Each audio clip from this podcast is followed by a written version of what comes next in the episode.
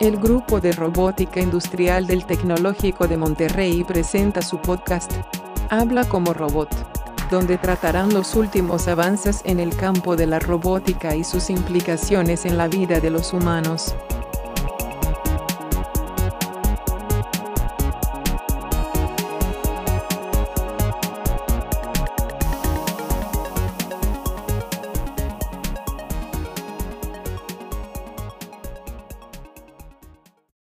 ¿Qué tal? Bienvenidos al podcast de robótica, donde eh, mis alumnos del grupo de robótica industrial me van a platicar algún tema de novedad, algún tema del estado del arte o algún tema importante a discutir con respecto de la robótica.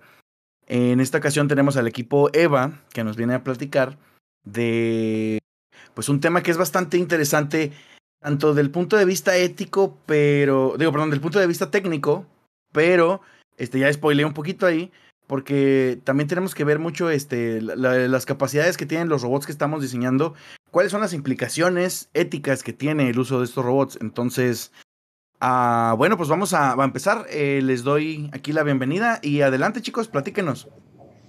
Hola, este, nosotros somos el equipo EVA y antes como introducción, eh, nosotros nos vamos a estar enfocando en la ética del uso de robots dentro de la industria.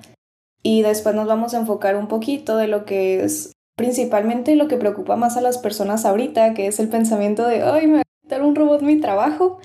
Pero antes de eso vamos a dar una introducción con los seis puntos principales que están ahorita, que son la causa de debate del uso de robots en la industria.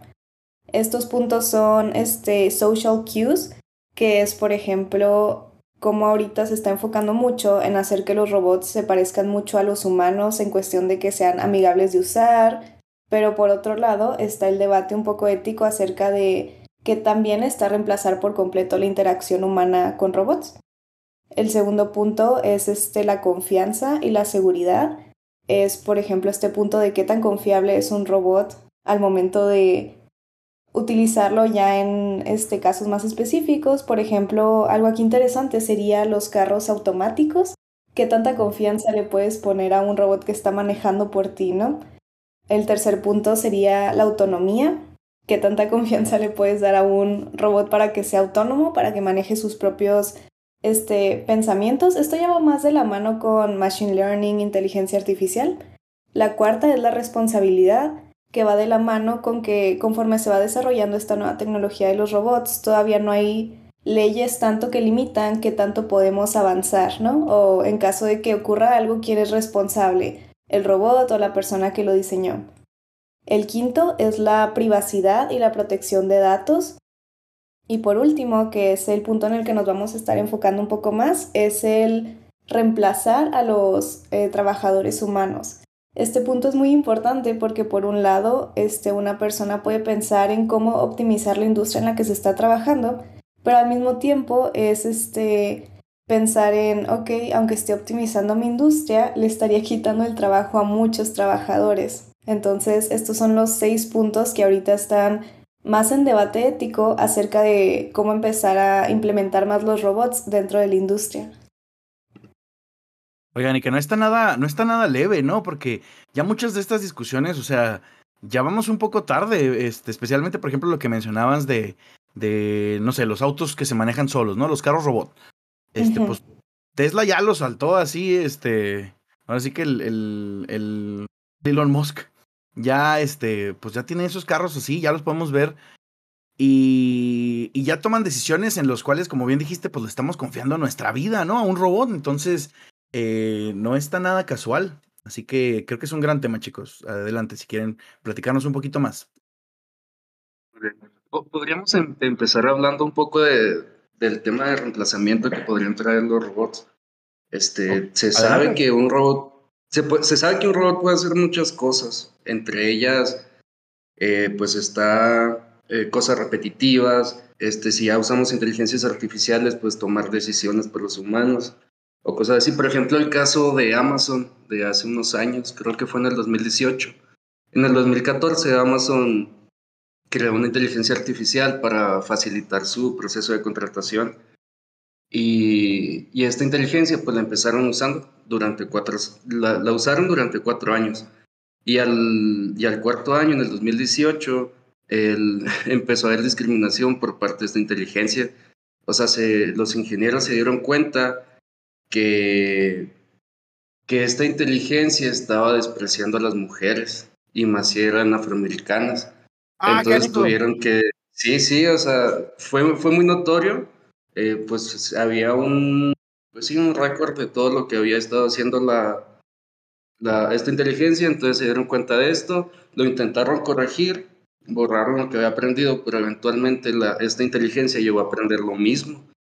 Entonces, e, este reemplazo que ya es en recursos humanos, este, no nomás en la industria, este, pues ya ahí nos da a entender que no siempre se va a poder reemplazar del todo algo y que se siga haciendo bien. También se han hecho de que varios estudios en donde pues varios gobiernos no han visto de que cuál es el futuro de pues de tu puesto y pues no todos los puestos están de que seguros, o sea, todos tienen de que algún porcentaje de que algún robot los van de que a sustituir en el futuro. Entonces, pues Sí, yo creo que es empezarnos a preocuparnos ahorita y buscar de que cambiar las leyes o de que ver cómo le vamos a hacer en un futuro, porque pues sí los robots nos van a reemplazar. Sí, eventualmente sí. Ajá, o sea, siempre yo me he topado con varios artículos de cómo conseguir un trabajo que no vaya a reemplazar este, por un robot, ¿no? O, cuáles son las mejores carreras para estudiar que no los puedan reemplazar por un robot. Es así de que, wow, qué loco soy esto. Sí, no, y sí, y, de hecho, o sea, lo que decías de que hay que ver qué, qué, nos espera en el futuro. Este, sí, por ejemplo, Google, Microsoft, todos ellos, este, intentaron ponerse de acuerdo para llegar a, pues sí, a un acuerdo en qué hacer con la inteligencia artificial, cómo manejarla y todo eso. Al final ya no supe cómo acabó, no encontré información, pero sí supe que tuvieron este, que buscaron estos encuentros. Habrá que, que esperar a ver qué sale en un futuro de eso. Sí, también yéndonos a un punto un poco más este, filosófico, por ejemplo, el, no sé si están familiarizados con el filósofo Yuval Harari, que escribió los libros eh, Homo Deus, es, habla un poco del desarrollo de los seres humanos. Él tiene la teoría de que para 2030 nosotros vamos a estar plasmando toda nuestra humanidad en máquinas. Entonces es como parte de la meta que tenemos los humanos de vivir para siempre pero como que esta meta dejó de ser acerca de humanos y empezó a pasar más a robots. Por ejemplo, acerca de los empleos, uno de los empleos que puede que desaparezca un poco más rápido van a ser los abogados, porque, por ejemplo, un robot le podrías, ya esto es hablando muy en el futuro, ¿no? Ahorita todavía no llegamos a ese punto. Este, Sí, pero para eso, estamos, oye, para eso estamos aquí, para futurearle así, machín. Sí, sí. es este, por ejemplo, un robot le puedes cargar, no sé, la constitución y al momento de tomar decisiones no va a ser afectado por el vías personal que tienen muchas personas ahorita, ¿no? Que es un problema, o sea, un, un juez siempre va a tener un punto de vista inclinado hacia la toma de decisiones. Un robot no, un robot puede tomar decisiones más en base a lo que considera que está bien o mal, de forma literal. Oye, yo pensaría que, fíjate que uno de los últimos trabajos para reemplazar es a los abogados, porque pues nos han acompañado desde el inicio de los tiempos, yo creo. sí, ahorita eso es parte del, pues también del dilema, ¿no? Porque de hecho también otro de los principales debates es que al momento de construir máquinas, la persona que la construye está poniendo su pensamiento en esa máquina, que también podría significar un, este, un bias significativo al momento de hacer la programación o construcción del equipo. Claro, claro, pues lo, eh, sería un problema similar al que pasó con lo que mencionaba este Gustavo, ¿no? Con la inteligencia de Amazon. O sea, hubo, un, hubo un prejuicio que nació, no nació de la máquina, porque la máquina no sabe ni qué, ni qué rollo pero si nació de algún lado y ese lado tiene mucho sentido que sea la persona que o las personas que programan o que diseñan este algoritmo, ¿no? Se va a colar de alguna manera su pensamiento a estas máquinas. Sí, claro. Y pues ya eh, hablando de algoritmos también, pues ahorita yo siento que están de que súper intensos, o sea, por ejemplo los algoritmos de TikTok, de Twitter, de Instagram, todos esos, o sea, realmente están diseñados para que una persona en específico pase demasiado tiempo en la aplicación y están diseñados para esa persona. Entonces, yo creo que, pues sí, puede existir de que un bias ahí en los robots, en los robots futuros. Y pues no sé. Oye, sí, qué miedo. Luego el, algoritmo de, el algoritmo de TikTok te conoce mejor que tú mismo. Sí. Sí, el de YouTube también, todo. Y es que funciona, o sea, te mantiene horas ahí. Pierdes el tiempo. El, otro día, bueno, ya hace bastante, me dio curiosidad ver cómo funcionaba el algoritmo de TikTok. Y de hecho, cuando te conectas no, no carga todos los videos en una sola línea, los va cargando uno por uno conforme los ves. Por eso a veces si te agarras con uno y lo ves mucho tiempo, el siguiente es muy similar porque TikTok va actualizando la página conforme tú vas interactuando los videos a tiempo real. Y eso se me hace muy, pues muy interesante, ¿no? Muy loco cómo se va actualizando para, como dice este Luis Trimmer, este, pasen mucho tiempo ahí. O sea, cómo se va ajustando, ¿no? A, tu, a tus intereses. Y ahí ya podríamos cuestionarnos qué, qué tanta privacidad llegamos a tener, qué tanta privacidad podemos tener con estos algoritmos, con todo esto. Es que le iba a decir, escuché, no sé si es una leyenda urbana de esas de internet, este, no me acuerdo la fuente, la verdad, les, se las debo, pero escuché un caso de una persona que se enteró que estaba embarazada porque el algoritmo le empezó a recomendar cosas de productos para personas embarazadas. O sea, así literal de que le llegaron así como comerciales, ¿no? De que te sale en Instagram, este, compra en Amazon tal cosa. Y como que le empezaron a salir cosas que solamente compraría alguien que está esperando un bebé. Entonces, este, como que ya, o sea, el nivel predictivo que llegan estos algoritmos sí empieza a ser un poquito terrorífico si me lo preguntan a mí. Y la verdad sí. Y al menos a mí sí me ha pasado algo similar. O sea, que estoy platicando con, con un amigo o algo así. Y por ejemplo, una vez una amiga estaba contando que se quería operar la nariz. Y, y en serio, yo no busqué nada en mis redes, ni en Google, en nada. Y al día siguiente me empiezan a salir anuncios de eso. Y yo decía, que, ah, caray, ¿qué está pasando? ¡Qué miedo! Sí. sí. Entonces sí. Oigan, y en cuanto a, en cuanto a, bueno, no sé si, no sé si quieran, tengan alguna otra cosa que platicar al respecto. Quería preguntarles si habían investigado más al respecto de del impacto que tiene el reemplazo de las personas en, el, en la industria, por ejemplo, con los tantos robots que tenemos ahora en la industria, que es bastante común. Este, no sé, ¿cómo vieron por ahí algún dato que nos quieran platicar o alguna cuestión ahí que quieran comentar? Bueno, yo había investigado un poquito acerca de, pues, un poco de cómo, pues, desmenuzar acerca de que los robots nos van a quitar todo nuestro trabajo, porque siento que también es un enunciado bastante fuerte, ¿no? Siento que no es tanto blanco o negro, es un área gris. Y se habla un poquito de lo que es el área de polarización del trabajo, donde conforme vaya avanzando esta tecnología, las personas que tienen este, trabajos un poco más técnicos y que requieren un poco más habilidades van a ser, esto va más del lado económico, este, van a ser las que más ganen dinero en el futuro porque la creación de nuevos empleos se va a ir principalmente a esas áreas. Si se empieza a ir a la automatización, entonces se van a requerir más ingenieros, ¿no? Pero no todas las personas pueden ser ingenieros o no todas las personas tienen la oportunidad de estudiar por ese camino. Entonces lo que va a causar es que haya trabajos este, que no requieran tantas habilidades técnicas, pero que no les vayan a pagar tanto. De hecho, incluso se va a poder devaluar este, lo que se les paga, que ahorita pues en sí los trabajos para conseguir, por ejemplo, materiales, materia prima, ya son muy poco éticos. Entonces, conforme avance este desarrollo de tecnología, estos trabajos van a aumentar, pero se les va a pagar menos. Y los trabajos que están en un punto medio, que por ejemplo serían trabajos de oficina o trabajos que son muy predecibles, son los que van a ser finalmente reemplazados por por, este, por máquinas, lo que nos va a dejar como con tres categorías, ¿no? Los desarrolladores, los que consiguen la materia prima y los que se les va a reemplazar por inteligencias artificiales. Eso se me hizo muy interesante. Wow, sí. No manches, hay que estar preparado para no caer en la categoría 3. sí, claro. se espera que si haya mucho, mucha pérdida de trabajos por causa de los robots, pero también se espera que, que esta nueva empresa abra muchísimo, muchísimos más empleos. Este, pero como decía Pau, o sea, ya es un empleo que necesita pues ya cierta educación que no todos pueden obtener. Entonces sí. es un tema muy delicado. Sobre todo creo que en los principales países automatizados que son Singapur, Corea del Sur, Japón, Alemania y Suecia, ahí es donde habría más impacto con todo esto, donde sería menos desigual. Como que ya ellos están aprendiendo a lidiar con eso.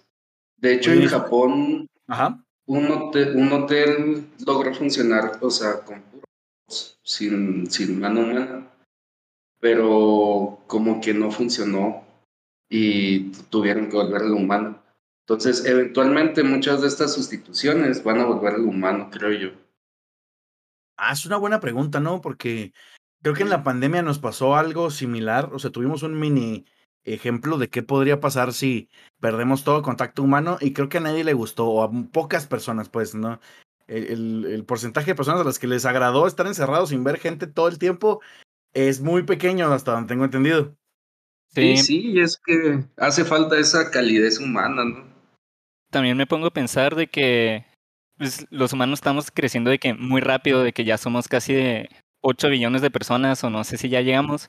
Entonces, pues un robot reemplaza el trabajo pues, de 10 personas y no creo que crea lo suficientes para el ritmo que nosotros estamos creciendo. Es un muy buen punto, ¿eh? Porque ni, ni, ni crea la misma cantidad de empleos, ni las mismas personas pueden estar empleadas. Entonces, sí, este, no está tan fácil, ¿no? Es un reto que tenemos como sociedad. Luego también hay gente que propone, no, pues que todo el mundo nos dediquemos, como decía Paulina, no, pues todo el mundo, este, alguien va a proponer que todo el mundo se dedique a ser puramente ingenieros, ¿no? Este, mecánicos, mecatrónicos, de programación y, y ya. Entonces, pero pues, ¿no, ¿no sería un poco triste la humanidad si todos fuéramos ingenieros? O sea, está chido ser ingeniero, pero pues tiene que haber más gente, ¿no?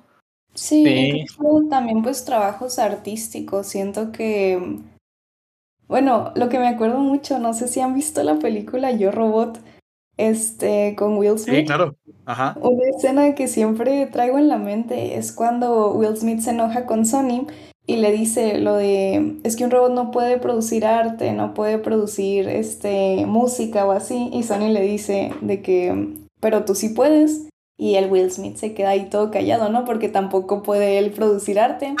Pero, yo siento como que sí estoy del lado de Will Smith en que aunque una máquina ahorita que está muy de moda, ¿no?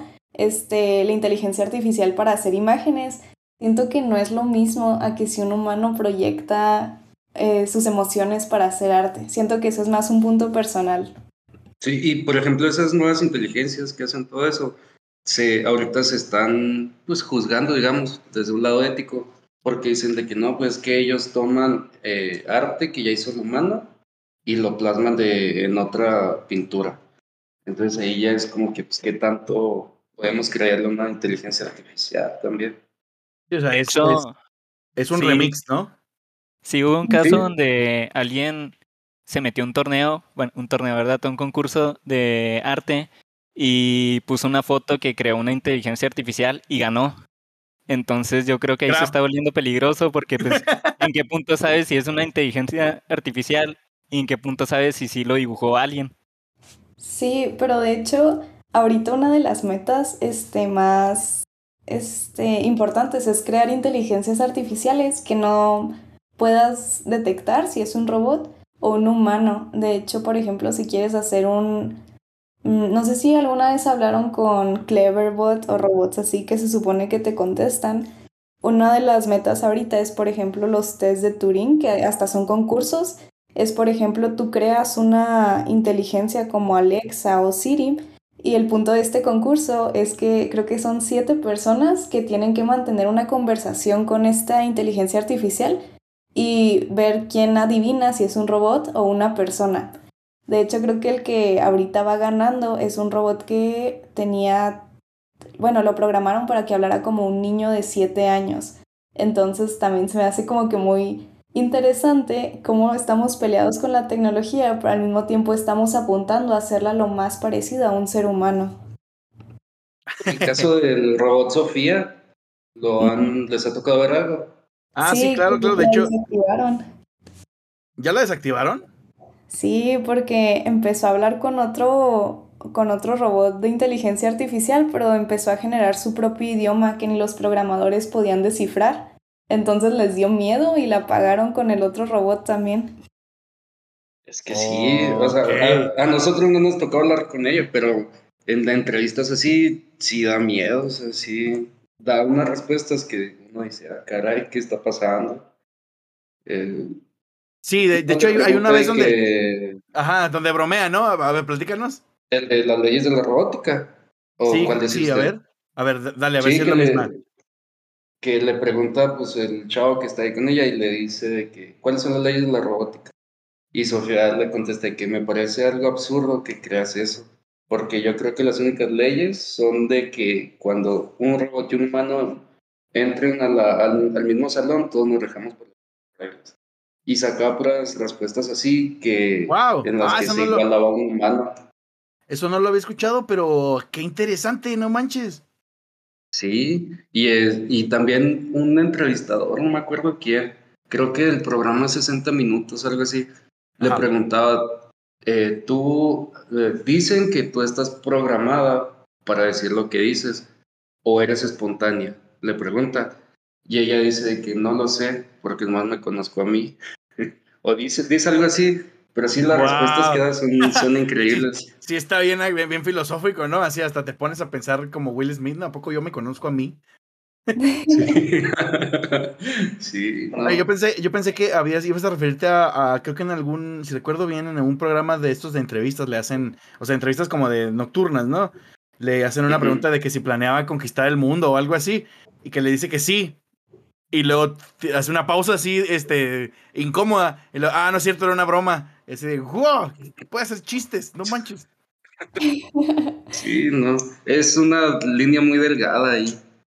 Que Ahora, miedo.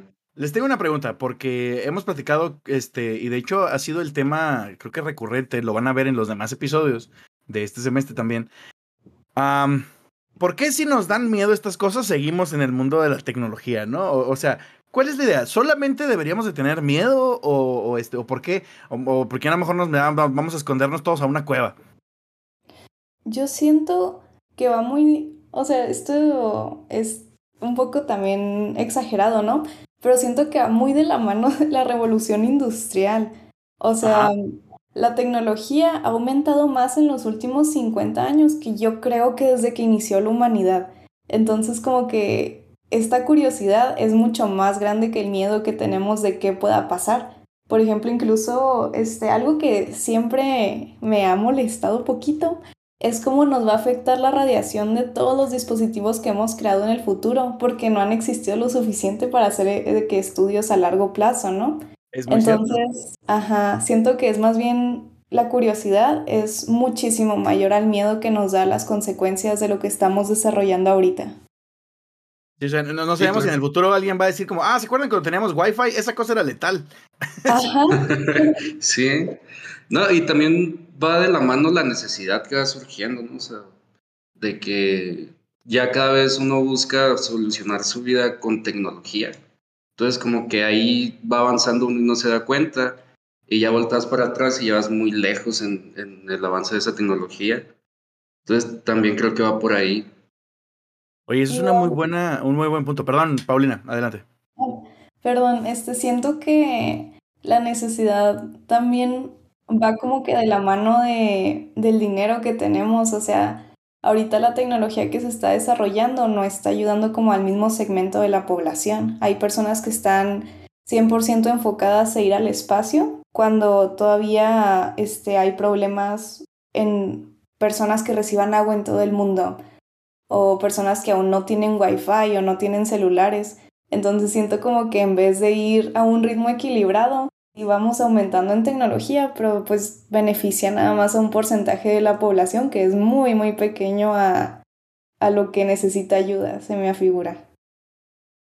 Oye, sí, este, súper importante eso, eso que comentas. Y yo iba a hacer un comentario que también tiene algo un poquito que ver, ¿no? Este, o sea, que sí tenemos que, como dijo Gustavo también, hay que detenernos, ¿no? A, a, pensar. O sea, no solamente porque podamos desarrollar esta tecnología significa este, que debamos hacerlo, porque, pues, como dices tú, Paulina, también, no sé, andamos desarrollando luego cosas que pueden sonar muy interesantes, pero que están aplastando a un sector de población o simplemente ignorando, ¿no? Completamente, problemas que podríamos pensar, pues son más graves. Entonces, siempre es una, siempre es bueno, este, bueno, yo creo, ¿no? Siempre es bueno tener esta curiosidad, pero siempre también detenerse a cuestionar, oigan, estamos haciendo lo, lo correcto, ¿no? Ustedes, ¿ustedes qué creen? Luis, ¿qué, ¿cómo la ves? Yo creo que ya nos estamos, o sea, ya empezamos a cuestionarnos eso. Por ejemplo, pues todo lo que está en China de que el reconocimiento facial y todo eso, pues Estados Unidos ya le puso de que un límite a Nvidia y a, AMD, que son de que los principales de CPUs y de tarjetas gráficas, para no venderles chips de inteligencia artificial a China. Entonces, pues sí, yo pienso que ya nos estamos preocupando, pero también por otra parte siento que nos deberíamos de preocupar un poco más. Muy bien, chicos. Eh, pues no sé si quisieran darnos así algún comentario ya para cerrar el, el episodio. Eh, pues, este, yo creo que nada más para concluir sería, siento que el episodio se inclinó mucho a que parece que tenemos miedo a la tecnología, pero más que nada es tener un poco más de, conciencia con cada paso que vamos dando, ¿no? En cuestión de desarrollar nuevas cosas y también preguntarnos, ¿no? O sea, que pueda, que pueda hacerlo, que tenga la tecnología para hacerlo, igual y no siempre significa que tenga que hacerlo, ¿no? Como que como humanidad empezar a cuestionar un poquito más las consecuencias que puede tener lo que desarrollemos a largo plazo. Y tenerle más que miedo, también un respeto a la tecnología, porque eventualmente se puede usar en, contra de uno, como las palabras. Sí, en vez de pues, parar la tecnología en sí, pues más bien también pensar en las consecuencias que pueden traer y buscar de qué soluciones antes de aplicar esas tecnologías. Perfecto. Oigan, este, pues súper interesante, la verdad, se puso muy buena la discusión. Muchas gracias por, por traer este tema a la mesa, que siempre es importante y bueno, no quiero ya más dar más, más este, conclusiones porque en realidad estoy muy de acuerdo con todo lo que dijeron ustedes, chicos. Este, así que muchas gracias y vamos cerrando aquí el episodio. Así que ya nada más nos resta eh, despedirnos. Así que nos vemos.